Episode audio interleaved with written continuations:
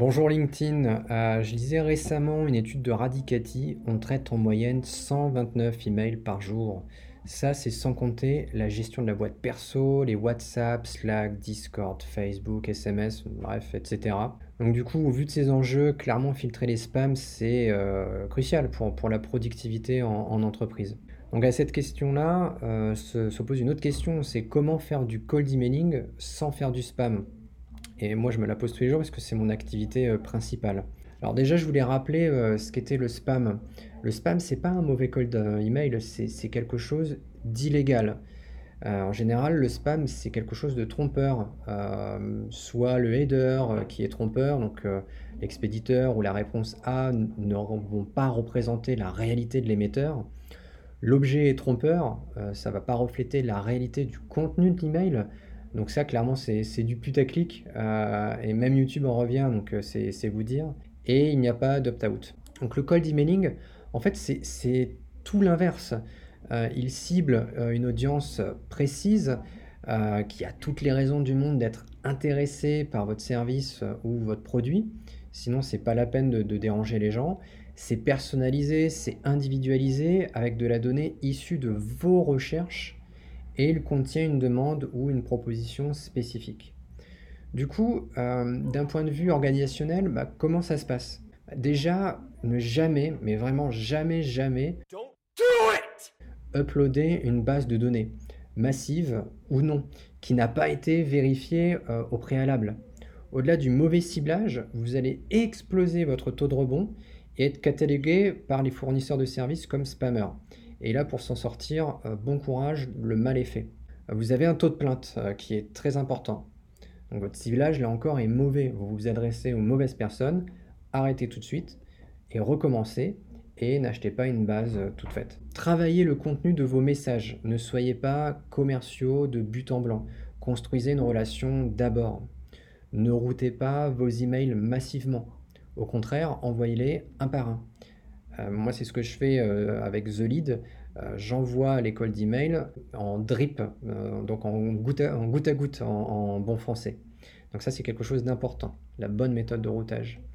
Et d'un point de vue technique, est-ce que vous avez chauffé votre adresse email?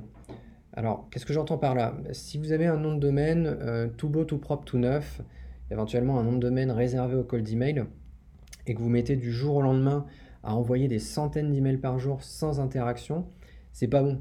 Euh, vous allez vous faire repérer. Donc, chauffer un email peut se faire manuellement, avec patience, ou passer par un service tiers qui émule des envois et des réponses. Il faut protéger à tout prix votre nom de domaine contre euh, le blacklisting. Donc pour contrôler la qualité de votre nom de domaine, il y a des sites qui existent, par exemple euh, blacklistalert.org, et vérifier également la qualité de votre serveur de messagerie de votre nom de domaine. Est-ce qu'il est lui-même euh, blacklisté? Dans ce cas-là, vous pouvez aller voir des sites comme euh, mxtoolbox.com. Euh, honnêtement, si vous êtes blacklisté, c'est un petit peu fichu, hein. C'est un peu compliqué. Dernier conseil d'un point de vue technique, paramétrer correctement vos authentifications. Donc pour ça, vérifiez bien votre carte d'identité, SPF et DKIM. Ça, c'est des paramétrages qui se font au niveau du serveur ou via G Suite euh, si vous êtes sur euh, Gmail.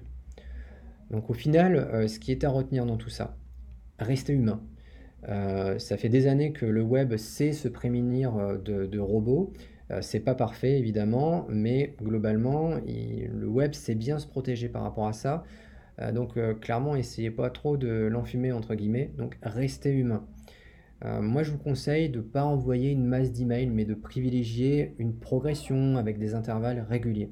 On me parle souvent de ces fameuses infographies qui disent Ouais, pour envoyer un call d'email en B2B, il faut l'envoyer le mardi entre 7h et 8h. Moi, j'y crois pas. Je pense que c'est faux. Euh, au contraire, moi, je privilégie les envois, comme je le disais, en, goutte à goutte tout au long de la journée, euh, sur des horaires évidemment qui sont choisis, hein, pas entre minuit et 2h du matin. Ça, ça améliorera votre délivrabilité. Euh, le soin que vous allez apporter euh, au ciblage et euh, les contenus sont cruciaux pour éviter un taux de plainte trop élevé. Évidemment, être identifié comme spammer.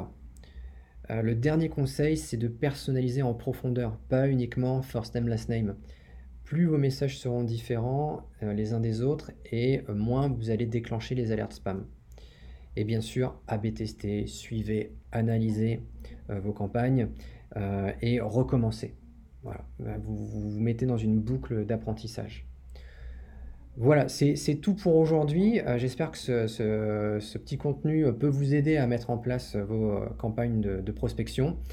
À bientôt, passez une bonne journée, très bonne prospection. Bye bye.